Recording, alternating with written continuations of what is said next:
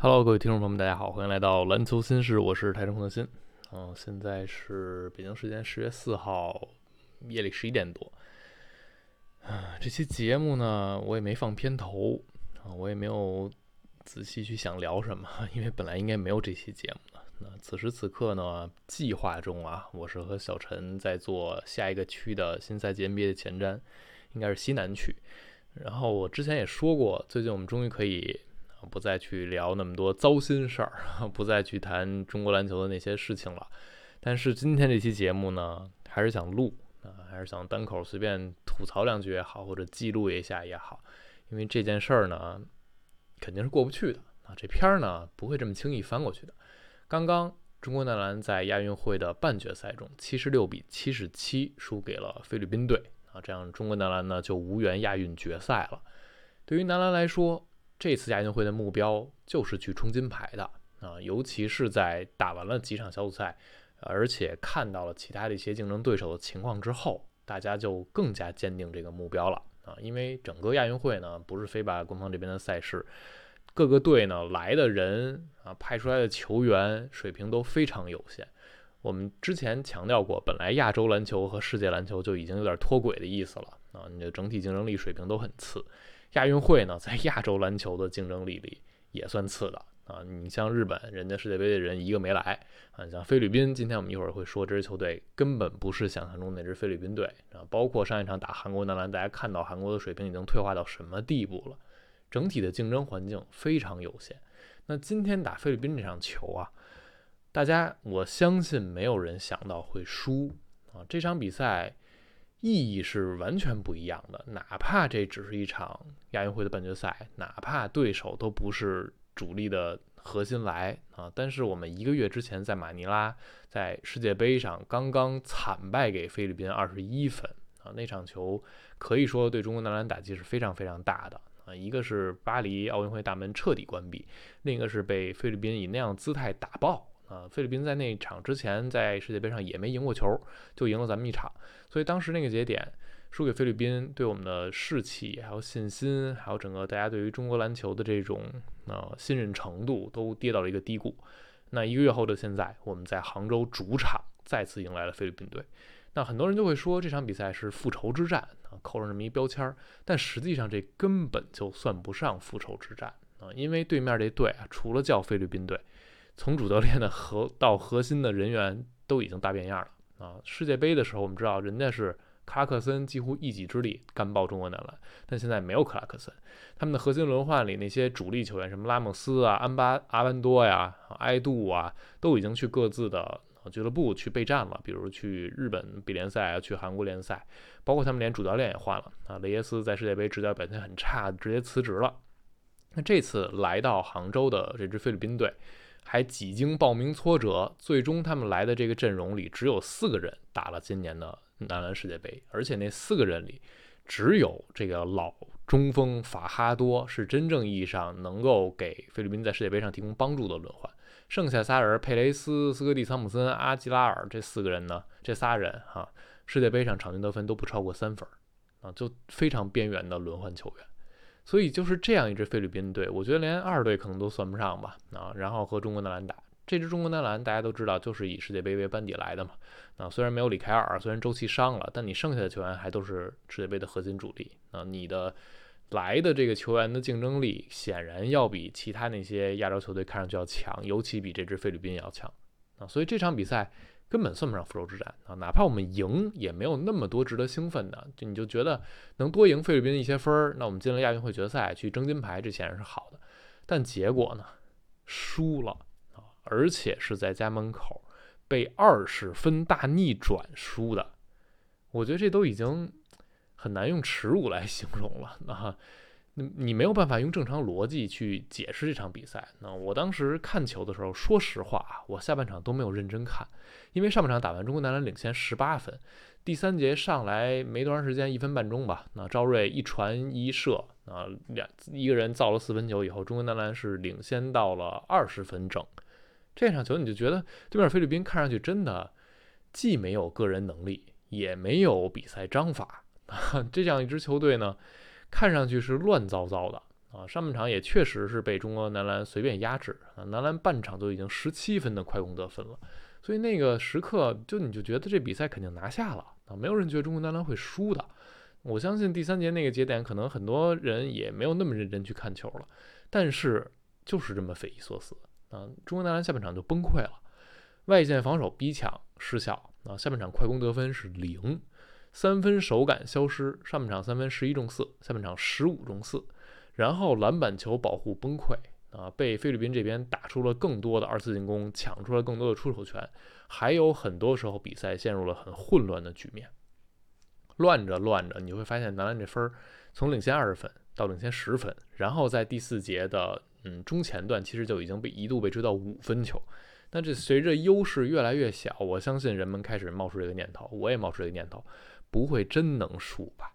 那在赵睿第四节中间投了一个呃三分球，把差距又扩大到八分。然后后来呢，有一回合杜润旺果断扔进了一个四十五度三分。然后紧接着菲律宾喊停了，中国男篮又在暂停回来之后成功的防住了发球啊，然后靠着赵继伟的助攻，胡金秋篮下的一个吃饼，又把分差扩大到九分。那个节点呢，三分钟左右领先九分，你还是觉得中国男篮不会输啊？你脑子里不会冒出这个念头来，但是就是输。菲律宾最后打了一波十比零，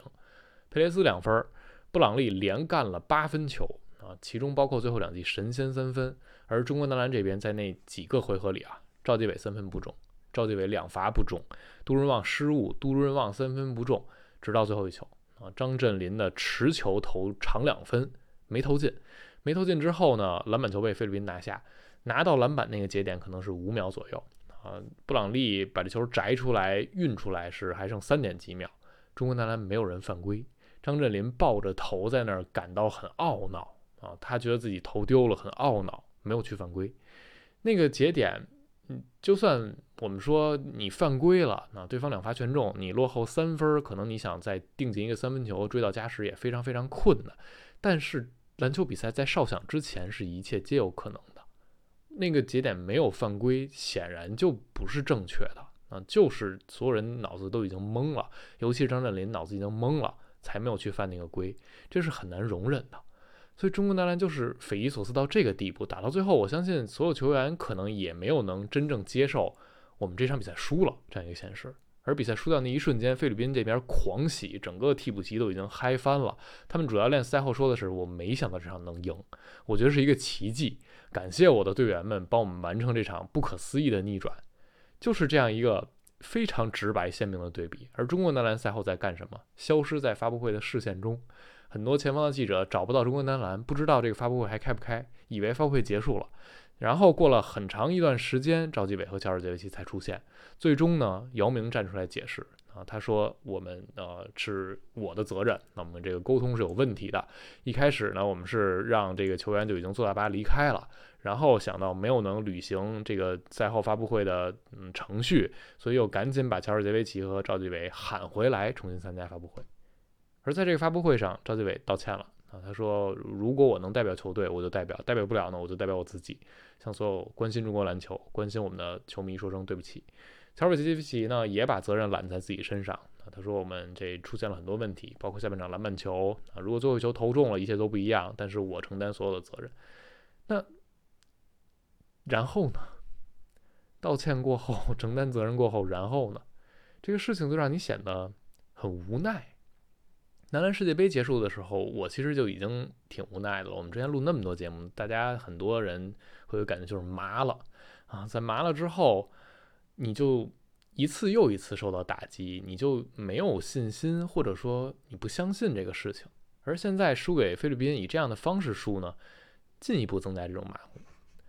我们在呃世界杯结束之后，大家知道《田周报》出了一份嗯男篮世界杯的白皮书啊，我们介绍了先进世界篮球什么样的。我们去尝试给大家介绍日本那边的青训，他们的联赛，然后去介绍 NCAA，包括澳洲他们去怎么去抢一些球星，怎么去培养自己的球星，怎么去进行自己的青训。然后我们也去尝试，嗯，分析中国男篮的问题在哪儿，给中国篮协、中国篮球这边的负责人去提一些建言。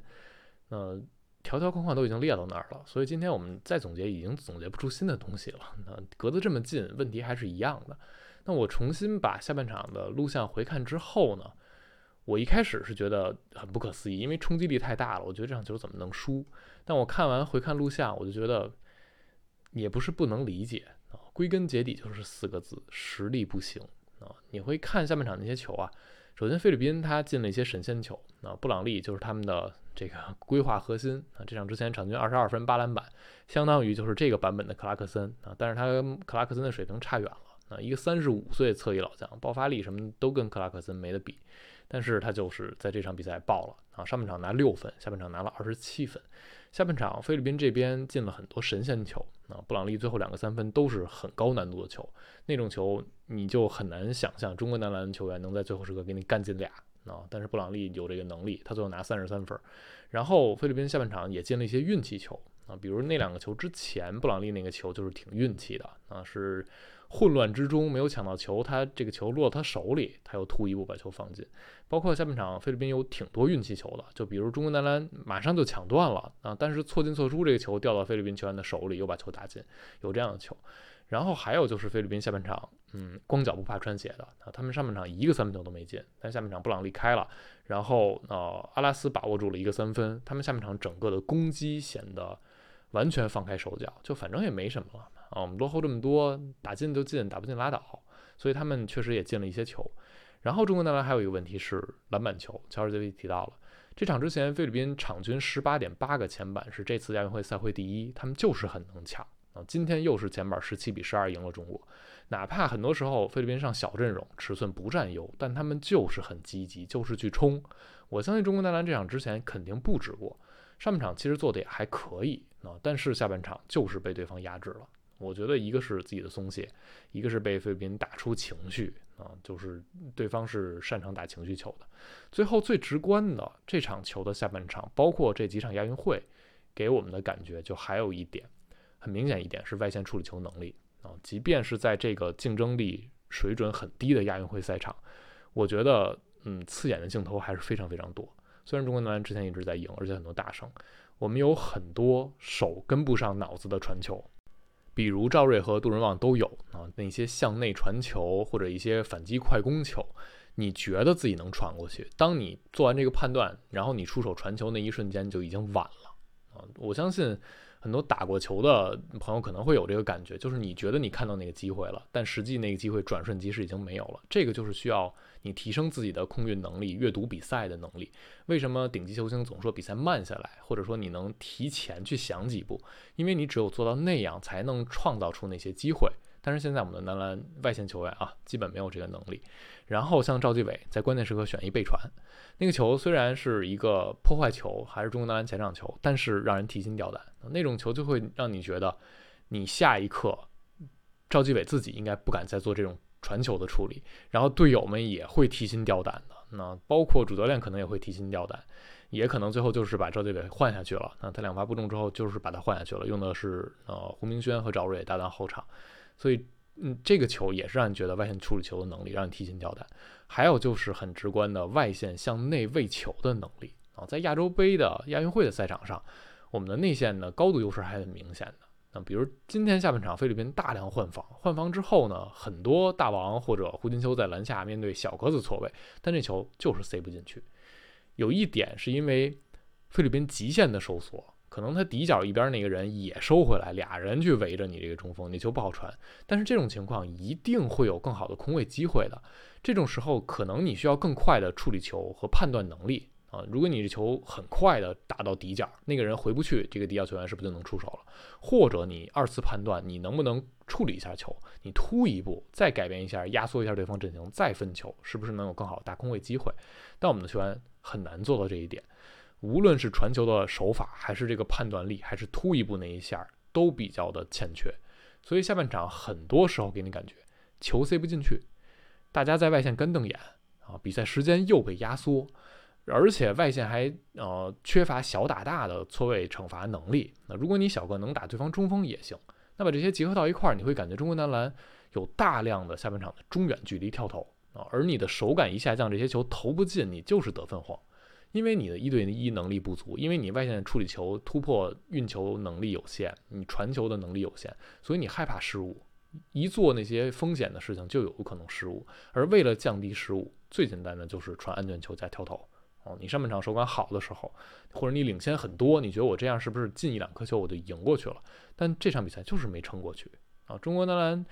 这场之前三分球是整个亚运会第二准的，命中率应该是超过百分之三十七的，但赶上今天下半场我们十五中四，你觉得很正常啊？因为男篮不是那种让你觉得投射很精准的队，只是面对低级别对手，我们处理球更从容了，我们的空位机会更好了，大家开始投进了，但也还是缺乏那种有很强的持球投能力。快速出手、命中进球的能力、稳定投中球的能力的球员，这种球员我们还是很欠缺的。所以在下半场可能十八分半的时间里，你把上述一切结合在一起，中国男篮就是会迎来这样一场失败啊！没有主心骨，没有绝对有把握的强点啊，没有屡试不爽的进攻套路，再加上偶尔会翘尾巴啊，就是你松懈了，然后加上大脑短路。啊，有一些球你不该传，你不该跟对方乱打，最后时刻你绝杀不中，第一反应应该是犯规，不是懊恼。把这些都合在一起，那对方一个三十五岁的布朗利，再加上一个全员冲向前场篮板，就把中国男篮逆转了。因为一场比赛啊，单场胜败就是有很大的波动性，而中国男篮现在没有这个稳定赢对方的绝对实力。那你集合上一些不那么有利的因素，就是这样一场耻辱性的失利。所以回头看完这一切呢？嗯，你说这场比赛很难理解，确实很难理解，因为我们领先到二十分过呀，啊，你把对方核心也限制到上半场拿六分过呀，你怎么下半场就不行了？但都看完，你会觉得你也可以理解啊，因为就是绝对实力不够。如果你能稳定的说，我手拿把掐对方，我的绝对实力就是稳稳当当赢你啊。对面是蒙古队或者更弱的球队，你没有布朗利的菲律宾，那可能中国男篮就是能赢下来了啊。但是现在呢？就是差距没有拉开到那么大，你就没有办法稳定的赢。说到这儿呢，我这期节目想说的就已经说完了。我不知道大家想说的是什么，我可以理解会想发育情绪，或者会想吐槽怎么怎么样都是可以的啊，在评论区想说什么都说什么。但是就像我们之前说到的哈，该总结的内容，可以去提升的点，可以去考虑学习和改变的东西，我们都已经提过了。所以这期节目我也就不出什么解决办法了。在嗯，体坛之前出那些东西里，包括很多媒体人也都提到过了。接下来就是需要有人去执行，需要有人真正去做，需要有人相信，嗯，我们这个事情投入这么多年，投入这么多时间和精力是有可能能变好的。还是那句话，你现在已经烂到不能再烂了。一个月之前很烂啊，一个月之前现在这个结果让你觉得更烂，那那你就没有任何包袱和负担了。这个时候，只要你嗯。不完全放弃，不躺平，不觉得破罐破摔，那只能是朝好的方向发展。好，今天就录到这儿，我也不想下什么结论，也不想再喊什么口号了。感谢大家收听，我们下期再见，拜拜。